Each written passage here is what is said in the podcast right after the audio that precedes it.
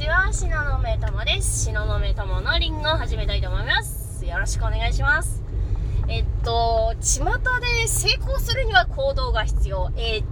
ていうふうにね、よく言われますけれども、とはいえ、行動できねえよとか、どういうふうに行動したらいいかわかんねえよっていう人たくさんいると思います。えー、なんでね、そういったね、あのー、ことになってしまうのか。で、なんかね、ちょっとそれの話してもいいかなと思います。っていうか、あのー、行動しろ行動しろって言ってもさ、行動ばっかりじゃ、あの結局ね、あの行き当たりばったりになっちゃうんで、私は基本的にこうあの慎重派だからっていうのもあると思うんですけどそのなんだろう行動ばっかしてもあの意味ない行動してもあんま意味ないんでつまり何を言いたいかっていうとあの方向性の間違った努力は本当にトローでしかないということですね。トローってどういう意味かっていうと腕に、あの腕に、何、のれんに腕押しってやつ。うん、つまり、ああんま意味ない 本当意味ないからっていうね。まあ、一応ね、なんか行動したことによって、行動したことによってなんかこう、あの、何？こう、やっぱりね、行動するとスキルっていうのは上がっていくから、全然意味ないわけじゃないんですけど、だけど、あの、遠回りになっちゃってめんどくさい時とかあるんで、すごくもったいないんですよね。じゃあ何が大切かっていう、と、また別の放送でお話ししたかと思うんですけどやっぱり人間っていうのはあの感情の生き物なのでまず自分がどういったことを普段感じているのかどういったことを感じたいと思っているのかっていうのをまず把握する必要があるんですね。これは意外とみんな知らない。知らないしなんだろう。あのー、子供はこうあるべきで、大人はになったら、なんだろう、まあ、ね、大学、高校卒業したら働きに出て、で、まあ、年頃になったら結婚して子供産んで、で、子供のために働くっていうのが普通だみたいなね。そうそうそうそう。まあ、それがね、生きがいになる人もいますよ。いるけど、いるけど人間ってさ、一人一人違うからさ、その人生の目的が同じとは限らないわけじゃないですか。そうそう。で、そういったことをね、教えてくれる本はあるんですけど、教えてくれる人もまあ多少は探せばいるんですけど、学校教育とかでは教えてはくれないんですよね。まあしょうがない。まあ、まあそこはさておき、まあそんなわけでね、一番そういった、その自分が何を感じたいのかっていうのを知るのはとても大切だと思います。で、これ、その何を感じたいかっていうのと行動がちぐはぐになってしまうと、やっぱりその行動自体がね、結局その自分を傷つける行動になってしまったりとか、そう、なんだろうな。あとは何だろう。こうまあ無駄な無駄なっていう言い方も変なんだけどその遠回りしすぎちゃってそうそう。まあ、クリス・モンセンさんのお話でよくあの有名な話あるんですけどみんながこう木こりみんなが例えばね森の中で木こりさんがね木を切ってる木を切ってるっていうのがある話があるんですけど木一生懸命こう切りなさいと。ね、あの、木こりさんは木をね、あの、切るのがお仕事だから、目の前の木を一生懸命切らなくちゃいけないっつって、こう、木を切り倒してるんですけど、ある一人の木こりさんが、なんかおかしいなと思って、あの、ちょっと木の、木のてっぺんまで登ってみた、見たら、あれなんか、ちょっと待って違う方向の木切ってるよ。こっちの方向じゃちょっとダメじゃない？て、あの、予定していたあの、木、あの、木、木とはまた全く別のね、あの森切っちゃってましたっていうパターンにね、なってしまうと、これはちょっと、あの、まあ、男性性的な考え方でいくと、うん、ちょっと、これは、ちょっとこれは、無駄じゃねっていうね。こうね、で、ね、それに気づかないとさ。なさい。なんかなんで生きてきたかわかんないじゃないですか。そうそう。ね結局はその感情だけじゃなくて思考もやっぱり大切でそのじゃあどうしたらいいんだろうっていうふうに考えるっていうのは思考じゃないですか。そうそうそうそう。思考停止になっちゃうと結局そのねなんだか訳が分からなくなっちゃってどうしたらいいんだろうってなっちゃって感情も把握していない、えー、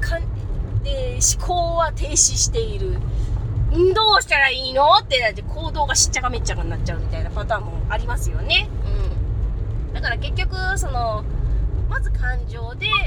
自分は何を感じていたいのか。その自分がどういう感情をね、常に感じていたいのかっていうのを決めるって、決めることによって自分の在り方も変わってくるわけですよ。じゃあ、じゃあこの感情、例えばね、あのずっと笑っていたいと。あの楽しく生きたいとじゃあどうやったら楽しく生きれるようにしたらいいんだろうっていうねその方法どうしたらいいのかなって思うと脳みそってやっぱりよくできててその方向性をこうしっかり定めると脳みそがそのやり方を自動的に探そうとするんですよ。まあ、だから分かりやすい、えーと、例で言うとえばじゃああのあるこう部屋の中にいたとしてで部屋の中で、えー、青色のもの探してくださいっていう風に、あのー、言われて青色のもの見つけようっていう風に思うと脳みそって自然と青色の方に目が行くようになってるんですね。ここで青色のもの探しあの探してくださいって言われていきなり赤色のどれですかって言われたらえって一回思考停止するんですよ。そうそうそう。だから人間の脳みそってよくできてるんですよね。うん。だから感情も大切だし実は思考も大切だっていうね。うん。そうそうそう。ちょっと思考の部分の説明がちょっとなんかふわっとしてるような気がしてちょっと意味が通じてなかったら申し訳ないんですけど。そう。だからその感情と思考を自分の中でこうどういう風に扱ったらいいのかとか。まあ、思考はどういう風に扱ったらいいのか。で、感情については自分が普段どういう風に思ってるのかなっていうのはきちんと把握していれば、おのずと自分のそのどうしたらいいのかっていう行動も絶対見えてくるはずだし、その思考と感情がバチンってこう重なり合って、協力し合って、あの、じゃあこの方向に行こうって進む、進むと、やっぱり物事ってうまくいくようにできてるんですよね。そう、不思議なことに。多分なんか人間ってそういう風にできてるのかもしれないですよね。そうそうそう。で、どんな話してたんだっけ？やべえ。最近さ、あの、なんだろう、テーマをなんかアドリブで決めて、うんと、ね、車の中で喋ってるんで、今熱くなっちゃって、そのテーマがぶっ飛んだ。まあ、いずれに、せよ、なんだろう。そうだ、行動ができない理由ですよね。そう、行動ができないとか、どういう風に行動したらいいかわかんないっていう原因は、やっぱり自分のその感情の、自分が何を普段感じているのか。あとは自分が普段どうい本当は普段じゃないね自分は本当の本当の本当の本音はどういう気持ちでいたいのかっていうのを把握していないのが一つともう一つは思考停止になっちゃっている。思考がその感情さんと思考さんが仲良くなっていなくてしかもその思考が止まっちゃう。なんでだろうって疑問に思わない。どうしたらいいんだろうっていう風に考えないっていうけるとやっぱりどどうしたらいいんだろうっていう風になっちゃって行動が起こせないっていうパターンありますね。あと私がよくあったのは感情と思考が喧嘩し合う。そうそうそう。思考が周りの言っている価値観がこれが正しいかこうした方がいいっていうんだけどでも本当の本当の本当の感情の方ではいや私はこういう風に本当はいたいんだと。こういう風にやりたいんだこういう楽しい思いしたいんだってるんだけどでもそれそれをやっちゃうとなんだろうあ人間失格だみたいな感じでこう 1km 先綱田町はいを先頭に 400m 渋滞していはい、ます、渋滞してますね。はい、まあ、それはいいとします。そんな感じで、感情と思考が喧嘩をし合ってしまうと、もう、もう、あの、行動どころかも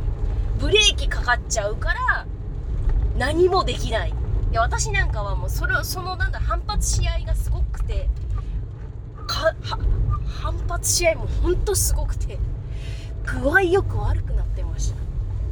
行動もできないしやりたいことも続けられないしほんと苦しかったですでなんかその結局だからそのもつれ合っちゃった感情をこう一つ一つもうなんだろうこう玉ねぎの皮剥いてくみたいにこうね一つ一つ一つ一つこうあの時こうだったなとかあの本当はこうしたいんだよなとかすっごいこう剥いていってこうやっていってああしてこうしていってっていうのとあのなんだろう、今まで、その、なんだろう、こう、培ってきた偏見とかをいろんな人に会ったりとか、本読んだりとかしてぶち壊して、んで、思考と感情ちゃんが仲直りして、んで、自分がどうありたいか、自分がどういう風にやっていきたいかっていうのが見えてきて、元気になったみたいな。もちろんね、瞑想もね、あの、聞いてっていうのもねあのずっと前の放送で言言ったんでそれもねもちろんねあるんですけどその瞑想の力で多少多分脳みその回回路っていうのがね整ったからっていうのもあるからもうなんかうつ病とかも全然関係ないしアダルトチルドレンなんかそれはもう昔の話だしみたいな感じでこうねあの一人の人間として自立するすることができたんだなみたいな感じです。本当によく頑張ったな私。なんかねそういう風にこう私もやってきたんで結構大変だったんですけど。まあでもどんな状態の人でもやっぱりそういう風に思考ちゃんと感情ちゃん仲良くさせてあげればおのずとその取りたい行動というかそういったもの見えてくるのでうん。仲良くやっていこうぜみたいな。はい。みたいなね。はい。なんかこう説明がなんかちょっと上手じゃないんですけど、まあそんな感じで、えー、まあね、あの、そういったのをね、ご案内できるようなね、実はね、あの、実は商品作りとかしてまして、なんか、なんかそれ、なんかあの、みんなに言えるようになったら、あのなんかどっかでお披露目するね。そんな感じで、はい。これが、これが結局、その自分と仲良くなる自分軸の作り方の、あの、話になってくるんですけどね。まあ、そんな感じでね、あんまりね、あの話しちゃうとね、これ、一日、こう、お話できちゃう話なんで、一日どころか、下手すると多分、あの、3日とか、あの、合宿とかできちゃいそうなんで、これくらいにしたいと思います。はい。じゃあ今日もご視聴くださり誠にありがとうございました。えー、もしこの放送を聞いてなんか感じることがあれば、えっ、ー、と、白の目ともの、えー、インスタグラムやツイッターに DM を送っていただいても構いませんし、あとは、えヒマラヤラジオのアプリの方でも、あの下の方を見てもらうと、下の、左側か、左側にね、あのなんかこう吹き出しのマークがあって、それをタップすると、あコメントが残せるようにもなっています。え反対の右側の下側に、あの、グッドボタンがあるんで、もし感想を送るのをちょっとまた今度にしたいよっていう人は、ぜひグッドボタンの方押してください。というわけで、えー、またね、バイバイ。